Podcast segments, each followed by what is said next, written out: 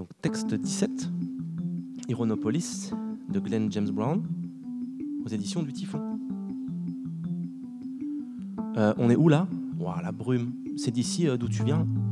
Et ce soir, je suis retourné d'où moi je viens. Les tours. Pour la première fois en 20 et quelques années, et je me suis chié dessus. Enfin, je veux dire, je les vois tous les jours quand je sors. Tu peux pas les rater. Mais j'ai ce truc de faire comme si je les gardais en périphérie, comme la lune, comme les nuages. Sont là, mais c'est un peu comme si tu les voyais pas. Ce soir, par contre, je me suis rendu compte que ça marchait euh, qu'à une certaine distance. Tu te rapproches et t'as plus assez d'espace pour te mentir à toi-même. Vivre ici a toujours été si, euh, bah, genre, tu connais The Smith.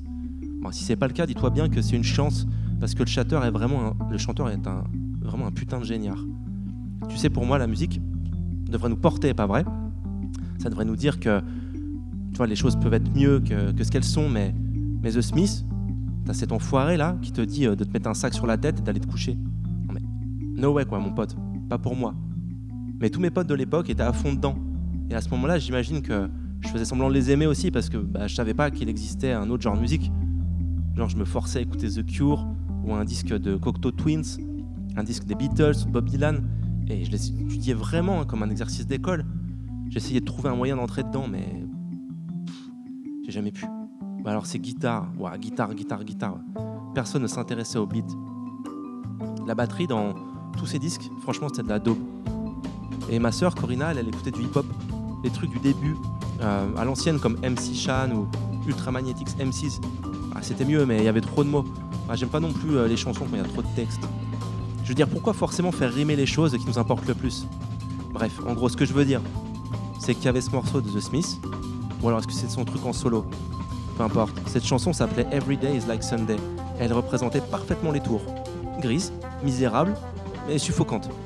Je regardais par la fenêtre de ma chambre, du haut du 14e, du béton pour tout horizon. Et je me demandais si le mec des Smiths n'était pas dans l'appartement du dessous. Il y avait six barres d'immeubles qui formaient un genre de demi-cercle. Et je vivais sur euh, Asquith House. Maka habitait à Chamberlain.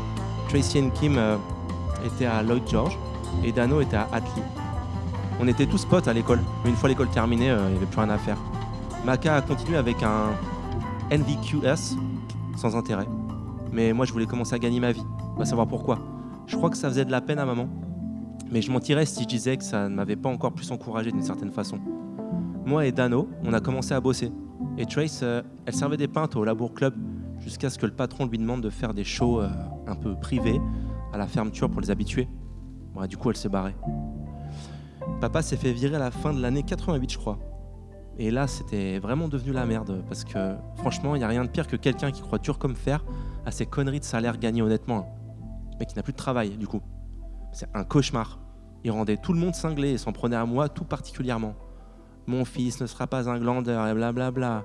Même si techniquement il glandait euh, tout autant que moi, hein, pire même. Mais au moins je lâchais pas la moitié de mon chômage dans les courses de chiens. Faut vraiment être un putain de pigeon, tout le monde sait que c'est truqué ces courses. À cette époque, moi et Cor passions plus clair de notre temps hors de l'appart. Et je crois que si maman a rejoint l'association des locataires, c'était pour être loin de lui en fait, plusieurs heures d'affilée. En fait, j'étais pas en paix. J'étais en paix que lorsque tout le monde dormait et que je pouvais regarder des films d'horreur. Frankenstein, Dracula, Loup-garou, ça c'est la base. Mais il y avait toutes sortes de merdes bien ringardes, dont plus personne ne se souvient maintenant. Il y avait un film euh, des années 70 que j'adorais. Ça s'appelait euh, The Stone Tape. Bon, c'est l'histoire d'une vieille maison qui se comportait comme une espèce de magnétophone surnaturel. Les murs enregistraient des fantômes et on diffusait les bruits en boucle. Et je parie que celui qui a écrit ça savait ce que c'était de vivre en logement social.